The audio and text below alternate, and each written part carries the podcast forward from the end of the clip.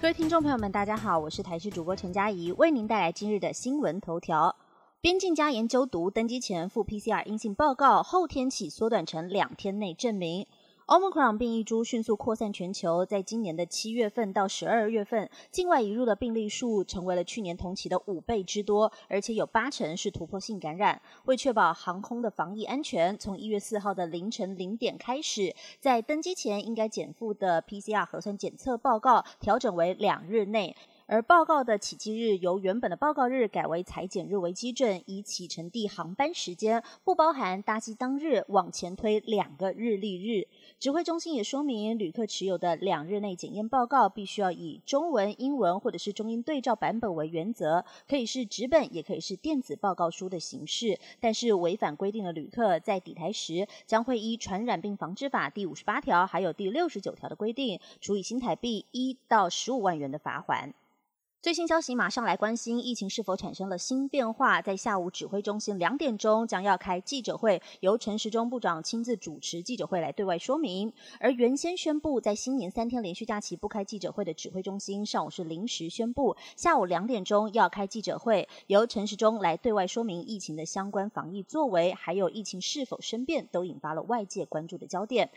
而在昨天新增的二十一例境外移入的个案数，没有本土也没有死亡病例。发言人张仁祥表示，在二十一例的境外移入当中，有十七例是突破性感染，还有四例调查中。至于台北市的防疫旅馆疑似发生了群聚事件，三名案例现在都确诊感染了 Omicron 变异株，但是基因定序的位点差异加上发病日不符合，没有办法确定是不是群聚感染，所以还要再调查厘清。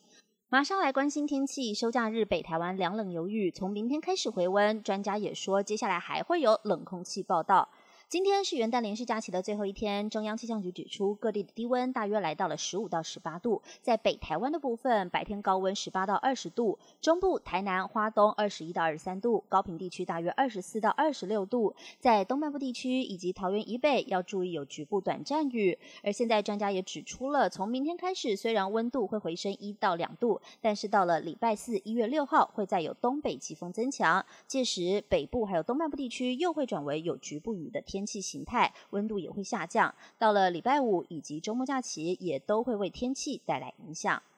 马上来关心国道的路况。今天有九处地雷路段，在国五子报时间时速是不到二十公里左右的，而且预估会一路塞到晚间八点左右。在今天进入了元旦连续假期的最后一天，国道出现了收假车潮，在北上的交通量是平常的一点三倍。高工局也预估国道会有九处地雷路段，其中国五的头城还有宜兰北上路段，从上午十点开始时速不到二十公里，呈现了紫爆状态。头城到平林也不到四十公里。在今天上午的重点拥塞路段，出现在国一的北向苗栗到湖口，国五北向的宜兰到平林等路段，建议用路人尽量是在中午以前就要出发。才能节省宝贵的时间。第二消息要来关心，台中有卤味店发生了瓦斯气爆，老板娘被炸伤。